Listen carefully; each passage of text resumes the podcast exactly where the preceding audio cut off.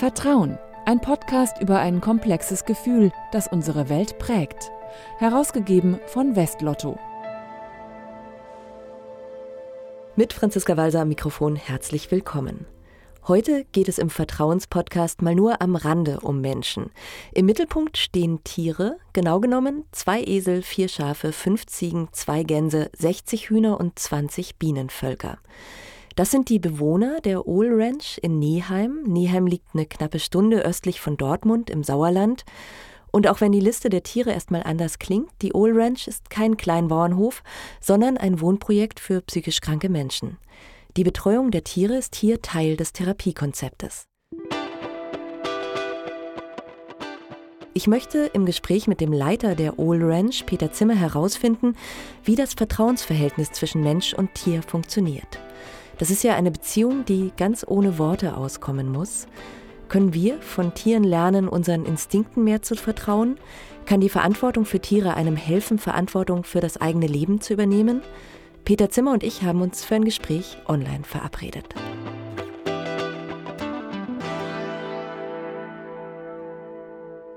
Guten Morgen, Herr Zimmer. Guten Morgen. Es ist 10 Uhr. Stehen Sie denn auf der Ohl Ranch mit den Hühnern auf, wie man sich das so vorstellt? Ja, also in erster Linie natürlich unsere Betreuten vor Ort, die dort wohnen, die stehen schon mit den Hühnern auf, weil Tiere müssen ja täglich von morgens bis abends versorgt werden. Das heißt, welche Aufgaben standen da jetzt schon an? Also morgens so zwischen neun und halb zehn, da ist ja erstmal der normale Ablauf, dass die Tiere kontrolliert werden, ob es ihnen gut geht. Dann geht es darum, ihnen äh, Futter anzubieten, also Heu beziehungsweise Hühnerfutter, Weizen, Roggen und ähnliche Sachen. Die ganzen Ställe müssen morgens schon ähm, gesäubert werden und die Hühner müssen teilweise in den Freiauslauf gelassen werden. Die Gänse müssen nach draußen. Also im Prinzip all das, was wir im normalen Leben bei Menschen auch machen, müssen bei den Tieren natürlich auch der Morgen beginnen. Die kriegen zwar keinen Kaffee, die Tiere, aber die Bewohner. Anschließend frühstücken wir dann oft zusammen. Das heißt, die Tiere geben richtig so eine feste Struktur vor. Wochentags, Wochenende, immer. Die Tiere geben praktisch, also ich sage mal, in sieben Tagen sowieso eine Struktur vor.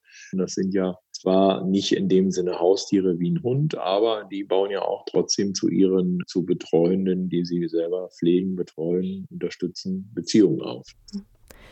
Und jetzt reden wir mal über die Menschen, die die Tiere betreuen. Wer wohnt denn auf der Ohl Ranch? Da wohnen halt fünf, sechs Menschen unterschiedlichen Alters, im Moment alles äh, männliche Bewohner, die in ihrem Leben eine psychische Erkrankung erlitten haben, und die ganz viel Antriebsschwierigkeiten haben und oft auch depressive Einbrüche oder Ängste. Und da ist nach unserer festen Überzeugung her gerade ein Tierprojekt eine Möglichkeit, wieder Kontakte aufzubauen, nicht nur zu den Tieren, sondern auch über die Tiere zu anderen Menschen. Hm. Und da war das Ziel natürlich ganz viele Bewohner, Betreute, auch aus dem Umfeld, nicht alle, die da wohnen, mit in diese Arbeit mit einzubinden. Also es arbeiten mehr Menschen mit diesen Tieren als jetzt die sechs Männer, die im Moment da wohnen. Viel mehr, weil natürlich, Sie können sich vorstellen, also bei der Größe des Grundstücks, was es sind ja äh, fast 6000 Quadratmeter, die wir mittlerweile haben. Es sind die Bienen zu versorgen äh, im Laufe des Jahres mit allem drumherum. Und es ist zu misten, es ist Heu anzufahren, also wie auf einem Kleinbauernhof sozusagen was ganz viel Tagesstruktur gibt. Und dafür brauchen wir also von unseren Betreuten, wir betreuen ja im Großraum Arnsberg etwa 90 Menschen, die psychisch erkrankt sind. Davon sind vielleicht so in das Projekt eingebunden 20, 25. Sie haben eine ganz intensive Bindung, habe ich das Gefühl, zu Tieren. Und Sie sind ja auch eine ganz interessante Berufskombination. Sie sind Tierwirt für Bienenhaltung und Ergotherapeut. Genau. Was können denn Menschen und Tiere aus Ihrer Sicht sich gegenseitig geben? Also Tiere werten nicht. Das ist also ganz, ganz wichtig bei Menschen, die psychisch erkranken, dass sie angenommen werden. Angenommen so, wie sie sind. Ob sie jetzt eventuell vielleicht ein Problem mit der Hygiene haben oder ob sie äh, Kontaktschwierigkeiten haben, dass sie äh, introvertiert sind, sich zurückziehen oder so. Tiere kommen, wenn eine Beziehung aufgebaut ist, auf den Menschen zu und bleiben auch dabei und hauen nicht ab, weil derjenige vielleicht schlecht drauf ist oder so. Und über den Weg der Tiere kriegen unsere Betreuten, diese Menschen auch dann wieder Kontakt zu anderen Menschen.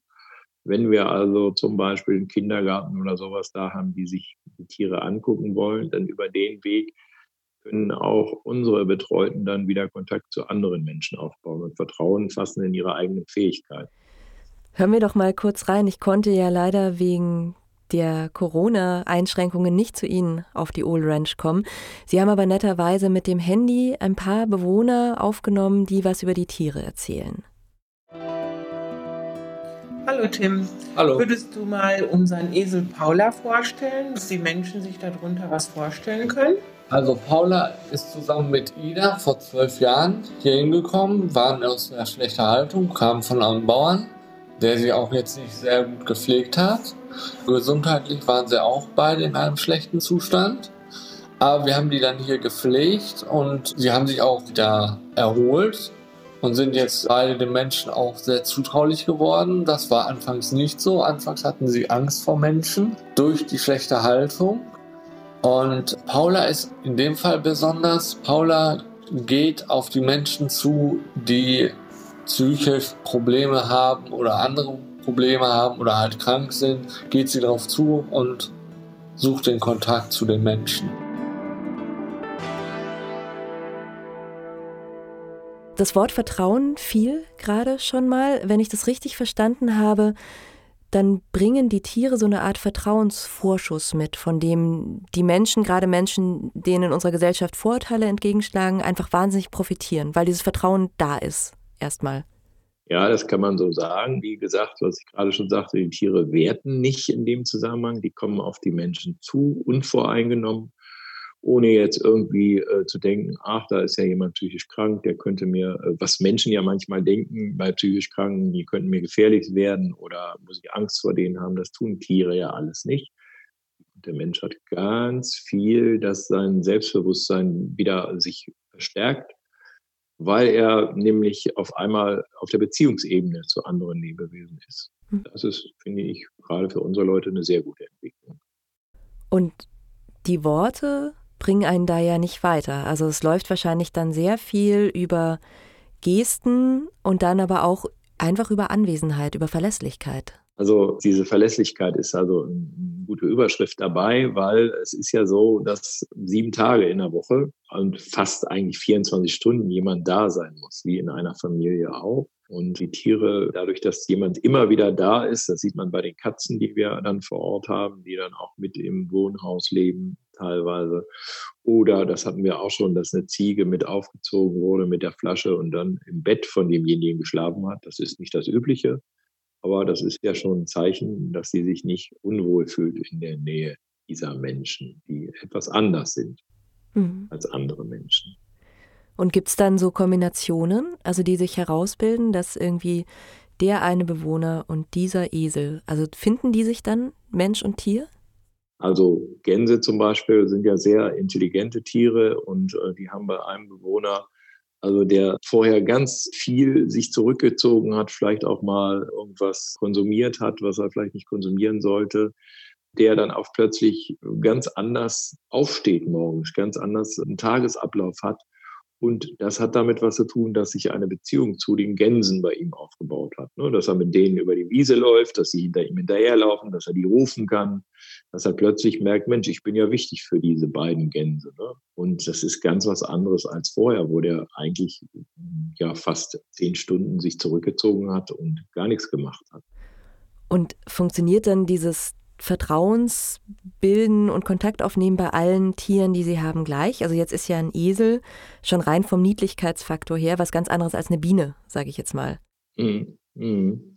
Ja, aber bei, bei den Eseln zum Beispiel ist das auch so, dass das Esel auch sehr, sehr genau hingucken und suchen sich den Mensch aus, sozusagen. Und das kann man bei unseren Eseln auch sagen, dass die sich bestimmte Menschen aussuchen, wo sie hinkommen und andere, wo sie nicht hinkommen. Und das hat natürlich viel auch wieder mit Vertrauen zu tun, derjenige tut mir nichts. Unsere Tiere haben ja teilweise auch schlechte Erfahrungen gemacht aus einer schlechten Haltung heraus. Und bei den Bienen ist das natürlich schon ein bisschen anders, wobei man sagen muss, dass Menschen, wir haben ja auch Menschen manchmal, die wir betreuen, die aggressiv sind. Und mit Aggressivität bei Bienen, das wird schon schwierig, weil die natürlich direkt darauf reagieren. Aber oft habe ich den Erfolg gehabt dabei, dass wenn wir mit den Bienen gearbeitet haben und Menschen, die vorher aggressiv waren, bei den Bienen ganz ruhig werden. Weil das bringt sie irgendwie runter. Diese Masse von Bienen, die ja im Prinzip relativ ruhig sind, wenn man entsprechend mit ihnen umgeht, bringt viele Menschen runter und etwas weg von ihrer Aggressivität. Also das ist ganz erstaunlich, dass Bienen auch eine Beziehung, eine andere als Nähe, aber eine Beziehung aufbauen zu Menschen. Mhm. Aber interessant, also es muss ja dann auch in beide Richtungen funktionieren, also dieses Vertrauen fassen. Und es gibt aber auch von den Tieren die Entscheidung, also dieser Mensch nicht, lieber dieser Mensch. Und umgekehrt von den Bewohnern auch. Also die suchen sich auch aus, mit welchem Tier sie gerne zusammenarbeiten wollen. Ja, man kann wirklich sagen, Tiere vertrauen nicht jedem Menschen, haben ja auch manche schlechte Erfahrungen gemacht, aber die suchen sich auch bestimmte Menschen aus um dann mit denen eine Beziehung aufzubauen und mit denen mehr Zeit zu verbringen, als sie vielleicht mit anderen Menschen verbringen würden. Esel zum Beispiel machen das. Ne? Mhm. Und Sie haben gerade schon beschrieben, dass sich dann die Bewohner, vielleicht die sehr introvertiert sind, in sich gekehrt, also die wandeln sich im Umgang mit den Tieren und wandeln sich dann irgendwann auch im Umgang mit den Menschen im Idealfall. Das ist das Ziel. Das Ziel ist, dass sie wieder Beziehungen aufbauen können zu anderen Menschen dass sie eine Verlässlichkeit für sich selber spüren. Also ich bin ja, auf mich kann man sich verlassen, was nicht immer so ist, wenn die manchmal zu uns kommen am Anfang, weil die viele Abbrüche auch haben, Beziehungsabbrüche und so. Und ähm, ganz eindeutig, ja, da wandelt sich was in Wichtigkeit auch für die Menschen selber. Also ganz viel Verantwortung übernehmen sie und über diese Verantwortungsschiene wachsen sie auch und trauen sich dann auch zu, mit anderen Menschen wieder in Kontakt zu treten. Mhm. Also Tiere werten irgendwo auch, aber nicht im negativen Sinne werten. Also die lehnen jetzt nicht grundsätzlich Menschen ab. Aber sie geben schon eine Art von, von Feedback auch, was ja auch wichtig ist, ne? dass die Tiere das nicht nur erdulden. Ja. So, genau. Also sie geben eine Rückmeldung, ein Feedback. Wir waren neulich bei einem Besuch in einem anderen, anderen Einrichtung hier bei uns in der Nähe. Und die haben also wissentlich auch viele Tiere draußen laufen, weil sie sagen, wenn Besucher kommen, die Tiere sollen auch eine Rückmeldung geben. Das heißt, die haben auch ein bisschen Hörner, die sollen jetzt nicht jemand verletzen, aber die sollen auch sagen, bis hierhin und nicht weiter. Das gehört ja in der Beziehung zu anderen Menschen auch dazu, ne? um das zu lernen und auch zu erkennen. Halt, stopp, jetzt habe ich hier irgendwo eine Grenze überschritten. Das machen Tiere auch. Hm. Gibt denn das Verhalten der Tiere Ihnen dann auch Impulse für Ihre eigene Arbeit mit den Bewohnern oder Bewohnerinnen? Also, dass Sie das Gefühl haben, ah, guck mal, der Esel geht jetzt heute gerade zu dem, gestern war der nicht da. Oder dass Sie irgendwie über die mhm. Tiere was sehen, was Sie sonst vielleicht gar nicht gesehen hätten? Ja, kann man auf jeden Fall sagen. Also vor allen Dingen, man lernt, finde ich, Menschen sehr gut kennen, wenn man mit ihnen eine Tätigkeit ausübt. Also wenn ich mit jemandem zusammen einen Stall ausmiste, wenn ich mit jemandem vielleicht ein Holzhaus baue und so weiter, lerne ich den Menschen ganz anders kennen in seinen Fertigkeiten und in seinen Schwierigkeiten, in seinen Ängsten. Und über den Weg der Tiere und dass wir zusammen was machen, zusammen arbeiten, zusammen eine Tätigkeit ausführen, kriege ich ganz viel Rückmeldung von diesen Menschen durch diese Tätigkeit, die wir gemeinsam ausüben würde ich sonst nicht kriegen. Wenn ich den äh, im Gespräch nur habe, dann kann er vieles verstecken. Aber in dieser Arbeits- und, Tätigkeitssituation, da erfahre ich ganz viel von ihm, ohne dass er mir das vielleicht preisgeben möchte, erfahre ich ganz viel von ihm, die ich dann auch wieder in meine Arbeit einfließen kann, wo ich ihn dann vielleicht anders betreuen kann oder besser. Jetzt ist aber ja das, was Sie machen auf der Old Ranch von der Betreuungslandschaft sozusagen in Deutschland nicht abgedeckt. Also es gibt so eine Betreuungspauschale, die aber ja die Tierhaltungskosten nicht finanzieren kann. Das kostet ja Geld, so Tiere zu füttern die ganze Zeit. Das heißt, Sie sind auf Spenden angewiesen. Also wir finanzieren uns allen mit dem aus Betreuungsstunden. Betreuungsstunden hat jemand XY 3, 4, 5 in der Woche das kriegen wir bezahlt, aber wir kriegen jetzt nicht bezahlt, weil wir ein Tierprojekt haben. Also Tiere kosten Geld. Tiere kosten Geld im Bezug auf Futter und Materialien und auch Tierarztkosten sind auch nicht Und da haben wir natürlich immer die Problematik, dass wir sehr viel auf Spenden angewiesen sind, um das dauerhaft halten zu können. Und das scheint ja sehr, sehr gut zu funktionieren mit den Tieren. Sagen Sie, das wäre ein Modell, was auch im größeren Maßstab in viel mehr Einrichtungen funktionieren könnte. Wird das eigentlich unterschätzt in diesem Therapiezusammenhang? Also ich glaube nicht, dass das unterschätzt wird, aber es wird dann nicht mitfinanziert, weil man vielleicht denkt, na ja, aber die eigentliche Arbeit ist ja eigentlich zum Beispiel bei uns die Betreuung und nicht die Arbeit mit Tieren und die Tagesstruktur, na ja, die sollen wir auch mit erarbeiten, aber die wird nicht direkt finanziert vom überörtlichen Sozialhilfeträger. Ne, der sagt auch toll und schön, wenn die Tagesstruktur haben, aber von uns kriegt er dafür kein Geld erstmal. Mhm. Also eher unterfinanziert als unterschätzt. Genau. Okay. Vielen Dank, Herr Zimmer, für diesen Einblick in das Leben auf der Ohl Ranch und das ganz besondere Verhältnis, das da zwischen den Bewohnern und den Tieren entsteht, durch diese Vorurteilslosigkeit, die die Tiere entgegenbringen. Ich danke auch. Wie psychisch kranke Menschen durch den Umgang mit Tieren, durch die Struktur und das besondere Vertrauensverhältnis zwischen Menschen und Tieren gesund werden und wieder einen Zugang in die Gesellschaft finden. Darüber habe ich heute mit Peter Zimmer gesprochen im Vertrauenspodcast. Ich danke Ihnen fürs Zuhören. Mein Name ist Franziska Walser.